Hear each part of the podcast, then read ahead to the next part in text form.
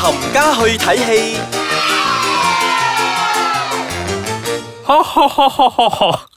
歡迎大家翻到嚟冚家去睇戲，好有聖誕 feel 啊！ 唔得啊！我我我做唔到啊！ 好好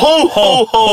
好，係啦，點解我哋今日要咁聖誕 feel 咧？因為我哋前面兩部要講嘅咧，就係同聖誕有關嘅電影。大家好，我係少爺仔。大家好，我係飄紅係啦，咁我哋第一部要講嘅咧就係 Daddy's Home 二。 Two，係係啦，啦已經嚟到第二集咗啦。係啦，咁如果啊、大家冇睇過打集咧，咁打集係講緊後父，係係啦，step dad 後父同埋而家啊，唔係現後任父同埋生父嘅係啦兩個人嘅對決啊嘅嘛嘅。對決嚟㗎啦，係咁真係爭重咯係。啦，咁我哋介紹翻呢一次啊、第二輯嘅啊演員有邊幾位先嗯啦？佢都係用翻佢嘅原班人馬啦，即係阿 Will Ferrell 啊 Will Ferrell 啦，啦、Mark Wahlberg 啦，基本上佢啲仔女咧，全部都係用翻誒第一集嘅演員 嚟嘅。 係啦，但係今次咧多咗兩個诶、呃比較實力年長啲嘅，係啦，嗯實力派嘅演員嗯嗯邊兩位啊阿？Mel Gibson Ờ, 同同埋埋阿 John Lithgow 係嘛 l i g o 冇錯啦。係啦，咁呢部咧，其實我本人咧係冇睇過第一集嘅，咁我都 OK 嗯好中意第二集。第二集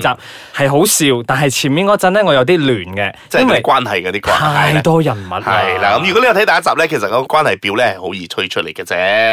系啦，咁啊喺呢部電影入边咧，係 Mark Wahlberg 同埋 Mel Gibson 係兩父子，係啊呢兩父子咧就係比較 man 啲嘅，啊，同埋佢哋嘅溝通方式咧就係係 yo 揼心口嗰啲嘅。 係啦，即係嗰啲三十年都未見過面嗰啲嘅。係啦，咁啊 Will Ferrell 同埋 John Lithgow 咧就係兩個嗰啲，哇，好温馨嘅一對父子啊，即係見到面四要個月都錫錫㗎係啦，四個月都冇見咧，就話我好掛住你嗰唔係 啲。四個月啊，係四個 禮拜啊四個禮拜，四個禮拜冇好似幾年冇見咁樣啊！係啦一見到我真係攬攬錫錫，錫錫唔係錫面啊，係嘴嘴對嘴對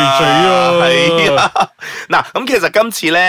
誒、點解會講佢比較盛大氣氛咧？咁大家啊、兩個之前都講咧，就係、大家現父同埋嗰個後父。係啦，係啦，啊嘅對決啊嘛，啊嗰啲作為仔女嘅咧就會覺得好煩啦，因為我要同我嘅誒而家嘅阿爸慶祝咧，跟住又同嗰個阿爸慶祝咧，就會覺得好煩。咁佢哋就 come up 一個 idea 咧，就係不如我哋一齊去慶祝誒呢、個聖誕啦。係啦，嗯咁一齊去慶祝聖誕都不特止啊，仲要係呢個後父同埋呢個生父嘅老豆，即係佢哋嘅阿爺咧，係啦都出現都晒要一齊 join 埋啊！所以咧，其實嘅關係咧係有啲複雜嘅。 亂啊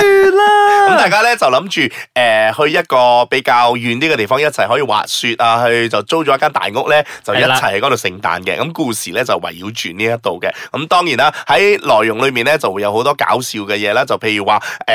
誒兩父子嘅溝通啦，係啦，即係其實咧。呢成部電影都係笑料包底嘅，咁、你睇 trailer 都睇得出嘅。嗯係咁啊，唔、單止有笑料啦，其實咧佢哋都好 traditional 嗰啲啊美國啊佢嘅 Christmas 嘅電影咧，經常都有一個傳統嘅，有咩事都好，一定要喺聖誕節之前咧搞掂佢。係所以開開心心講過聖誕嘅，好似係我哋啊華人個農曆新年咁樣啊即啦。係一個洗邋遢之後洗晒嗰啲嘢去咧。係啦，OK，咁呢部其實咧，我睇完之後，我覺得係 OK，即係好笑啊嘅，即係你冇睇第一集，你都可以去睇嘅，係、嗯完全冇違和感嘅，你都可以睇嘅。嗯咁睇、完呢部之後咧，其實好似隔一日啫啦，阿紅就走咗去睇另外一部啦。因為今年咧，誒、好難得嘅咧，聖誕節咧有翻一啲電影係啦，啊因為已經好耐冇嗰啲 Christmas 戲咧，係啊係啊比較 Christmas theme 嘅戲出現啦。咁、今次咧，誒、呢、個 Daddy Homes Two 咧，嗱，不如咁啦，我講下我嘅觀後感先。我睇咗，我係有睇第一集嘅，咁 OK 我覺得第一集係好睇嘅，係係好笑嘅。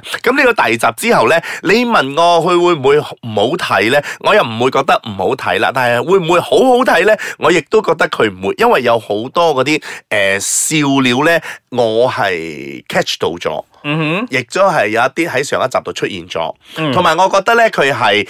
誒少用咗阿 Mel Gibson 呢啲咁樣重量級嘅演員啦，因為喺戲入邊咧，佢作為一個比較硬朗啲嘅老豆咧，我覺得佢冇做到一啲比較硬朗啲嘅嘢咯。哼，因為覺得人物太多啦，如果你真係每一個角色都要分配一啲戲份俾佢嘅話，我覺得其實成部電影好拖。嗯，咁可可能係咁啊啦，同埋有另外一個咧就叫做 wrestling 選手咧，即係做阿 Mark Wahlberg 嘅親生老豆咧，即係嗰、個佢個女嘅親生老豆咧，John Cena 咧，我覺得其實佢係可以更加有發揮嘅，因為佢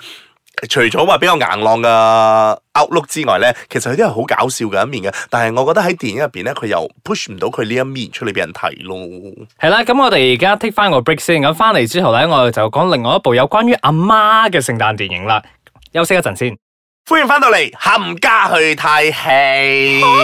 錯，呢個係高音啲嘅，因為而家嚟到阿媽嘅環節。系，啦，嗱，咁今年咧，除咗阿爸之外咧，阿媽都係慶祝聖誕，係喎咁亦都係第二集，係喎亦都係啊三又個係第二人。集啊，係啦，亦都係有阿即係之前阿爸出現咗，今次就阿媽出現嘅。係咁喺上一集咧，Bad Moms 咧就講三個阿媽咧就已經厭倦咗嗰啲學校嗰啲規律啊，即 OK 係嗰啲啊開會啊要做呢啲要做嗰啲咧。佢講點解一個阿媽一定要做晒呢家啲咁庭嘅主角色婦咧嘅嗰係啦點啲解生你活啦，係嘛？點解做啊？喺學校度仲要做埋呢啲咁嘅嘢咧？點解我哋唔可以開放啲少少咧？所以就打破呢一個關局之後咧，咁今次嚟到第二集咧，就係講阿媽如果喺聖誕之前要準備嗰啲嘢咧，係咪真係所有嘢要阿媽做晒咧？哇，係咯係咯，所以咁到最後其實佢哋有冇去準備啲咩啊？定係佢哋去咗玩啊？佢哋都係啊抱住嗰個心態咧，就係點解我哋仲要做呢啲？我哋一定要打破個傳統。我哋係聖誕節唔需要一定要係吊晒好多嘢啊，要搞晒所有嗰 啲誒叮叮達蘭嗰啲啊，有棵聖誕樹啦，但求大家一家人喺屋企度咧就過得開開心心就好噶啦。咁個災難就嚟啦，即係嗰三個啊、演員嘅，即係三個主角啦，包括係 Mila Kunis 啊、Kristen Bell 同埋 Catherine Hall 咧，佢係哋三個嘅母親都出現啦。哇，又話有阿媽㗎，係啦咁阿阿媽嘅阿媽。系啦，阿媽嘅阿媽啦，咁阿媽嘅阿媽嘅出現咧就話，永遠個女咧都係做唔到更好嘅。咁呢三個阿媽咧有比較诶唔、同嘅分別嘅特徵嘅。咁首先講 Mila Kunis 嘅阿媽咧，係咁佢係一個比較 control freak 嚟嘅，佢 OK 永遠都想啊阿媽永遠係唔會係 take 嘅，係 give 嘅，所有嘅 OK 嘢佢都係俾出去嘅。所以咧诶、呃、聖誕節咧我一定要做到最好啊，俾晒最好嗰啲嘢我啲仔女嘅。嗯咁、去到 Kristen Bell 嘅阿媽咧，佢係有啲傻傻地嘅，因為佢永遠同佢個女咧係 We are the BFF，We are 最最親嘅朋友咧，即係甚至乎咧兩姊妹啦係啦，即係甚至乎做件衫咧都要做佢嘅阿女嘅樣喺件衫嗰度出嚟咧，即係嗰啲嚟嘅，仲要剪埋同個女同一個啊髮型嘅，即係嗰啲阿媽嚟嘅。咁去到阿 Catherine Howe 嘅老媽子咧，佢係比較誒釋放啲嘅，即係佢由細到大都冇乜點照顧佢咧，除咗要錢之後咧，佢就翻嚟揾佢嘅。 O K，即係有三個唔同嘅阿媽出現咗，你教同佢個女一齊過聖誕嘅。 OK 撇開晒所有啲母女嗰啲嘢啦，咁呢一部戲咧，誒、呃首先佢係十八嘅，即係裏面咧係好鹹嘅。因為我睇到其實係咪有好多裸男㗎？其實其實唔係好多裸 男，係好多啲誒、呃鹹鹹地嘅對白元。素啦，同埋元素喺嗰度係嘅，啊同埋有一個裸男喺嗰度咧，誒冇話裸男啦，佢係一個 strippers 啦，即係嗰啲跳 OK，OK 脱衣舞嗰啲男人因咧為。劇情需要關係啦，劇情需要到咧，佢啊，因為阿 Catherine 喺入邊咧，Catherine Howe 喺佢嘅角色咧就係一個美容師嚟嘅。咁 OK 每一到聖誕嗰陣咧，佢就要幫好多女人咧去啊剃陰毛，哇！即係搣陰毛啦。咁佢咁啱遇到一個男性咧，係要脱佢嘅誒 器官嗰邊個毛啦，好啦，我哋唔好講到咁深 入啦。總之，我哋知道呢一部係限制級嘅，我哋係覺得啦，限制級嘅。同埋如果你比較嚟講咧，我會覺得誒、呃女性們睇到呢一部戲咧會好開心，因為我同我睇嗰一場咧有好多女性誒、呃，無論尖叫啊係啦，無論係廿歲開始，直至到三十幾歲、四十幾歲咧，佢哋睇得好 high 啊！尤其是講一啲男人嗰啲鹹嘢嘅時 候咧，佢哋係拍晒手掌㗎你你得啦，我要喺度 stop 你嚟，我做個結論先。總言之，兩部嘅聖誕電影咧，第一部咧就係合家都可以去睇嘅，係啦然之後第二部咧就比較限制級嘅，咁十八歲以上嗰啲係先啦，好十去八歲以上啦。睇啦。如果你係女士們嘅咧，我覺得你會睇得好開心嘅。係咁，第二部呢部咧我未睇嘅，點解咧？係因為同一日咧，其實啊、呃我就去睇咗另外一部電影，嗰部電影就係叫做《解憂雜貨店》，係一部日本電影嚟嘅。係咁，佢亦都係誒改編自一部好暢銷嘅，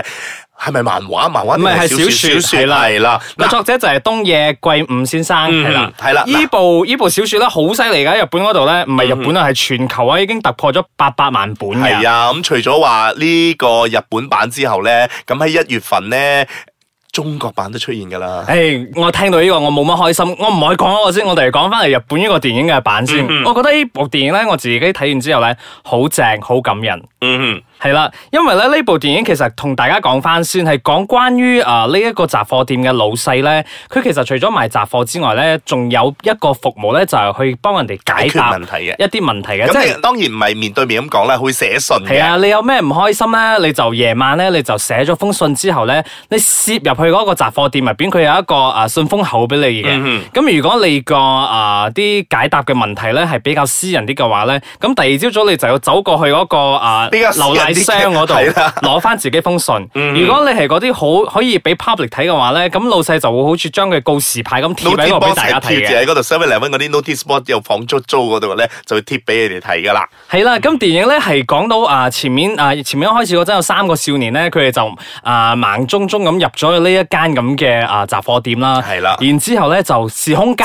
錯啊，係啦，即係嗰啲怪事發生咗啦，佢哋係啦諗住。脱離呢一個啊、城市，即係呢個地方咧，但係點走都走唔到出嚟嘅。跟住係發覺咗咧，唯一一個地方可以匿咧，就係匿入呢一間嗰個雜貨鋪啦。係咁佢哋就漸漸咧開始收到一啲信啦。係呢一開始嗰陣咧，因為呢三個少年咧，佢哋係走咗去一個女事主嘅屋企嗰度咧，去啊做咗一啲唔係咁好嘅事係搗亂佢嘅屋企啦，嗯然之後又咁樣咁樣咁樣，你就會好迷惑，點解佢哋要做咁嘅嘢咧？嗯，請你保持耐心，你一定要睇到最後嗰陣，你先會知道點解佢哋喺前面嗰度會做出一件咁嘅事。同埋點解會嚟到呢個地方啦？係啦，因為其實咧，故事入邊嘅每一樣嘢咧，係都有連接性啊嘅。係，但係佢個連接性咧就唔係一二三四五六七八咁樣去連嘅，佢係一六四九二七，係即係佢會係將成嚿嗰個故事咧係拆散晒，同埋打亂晒嗰個啊秩序嘅。係啦，因為咧啊，故事入邊咧其實都有唔同嘅主角嘅，你就會覺得，哼，點解有咁多唔同嘅小故事咁咧？但係如果你企翻遠遠少少嚟睇嘅話，你都會發覺咧，其實成部電影咧，每一個人物同埋每一個細節咧，都係 interrelated 係啦，所有發生嘅事咧，都係可以串成係一個誒、呃完整嘅故事嘅。但係你真係要好有耐性，同埋好記得 A E 啊之前發生咗啲咩，跟住去到邊度，你要你要砌翻嗰嚿嘢落嚟之後咧，你先係會比較完整嘅一個故事出現嘅。係啦，咁其實啊呢部電影嘅 trailer 出嚟嗰陣咧，我都係點講咧？我其實對呢部啊電影咧係冇咩認識嘅，咁、嗯我就上咗網去抄啲資料啦，先睇到哦，原來係小説嚟嘅。嗯咁啊嘅故事好長啊，其實兩個咁小時多唔啊！係啊，即成部戲哦係嗯我講個小説嘅故事其實好長啊。咁、我本人就諗，哇！如果要拍成電影嘅話，冇兩個鐘嘅話，你邊夠講啊？而且我係覺得都唔會講得好仔細。啱啊結果真咯，我真係入去戲院睇嗰陣，其實我有少少誒 blur blur 地嘅，嗯但係我就唔要去理佢點解會有發生呢個時空交錯呢樣嘢啦。嗯嗯嗯因為有時睇電影嘅話，唔你需又要唔需太要係理係啦，即智係啊即係打爛三半文到篤係嗰啦啲咯。，因為我睇完之後，其實我都覺得入邊誒嘅元素咧係好感人。咁我自己睇完之後咧，都有唔同嘅領悟嘅。嗯即係呢部電影我好中意嘅地方就係、每個人睇完之後，佢自己都有唔同嘅領悟。即係我自己睇到之後，我覺得係咁樣。然之後我 friend 咧，佢就有另外一個唔同嘅睇法。即係大家睇完之後學到嘅嘢都唔一樣。嗯，同埋大家可能誒、呃因為佢裏面有太多小故事發生嘛，係啊可能其中一個小故事咧都係誒、呃 relate to 你嘅，所以你係啊睇到落去咧誒嗰一段咧就會比較有感覺啲咯。咁本人都好中意佢電影入邊嘅其中一首，唔知係插曲定係主題曲啊 Reborn Reborn，好正啊！呢首歌。嗱，我我爆啲嘢俾你聽啦。係啊接住點啊落嚟一月嘅時候，中國版嘅時候咧，首主題曲咧容祖兒唱嘅，但係應該唔係呢首嚟㗎。咁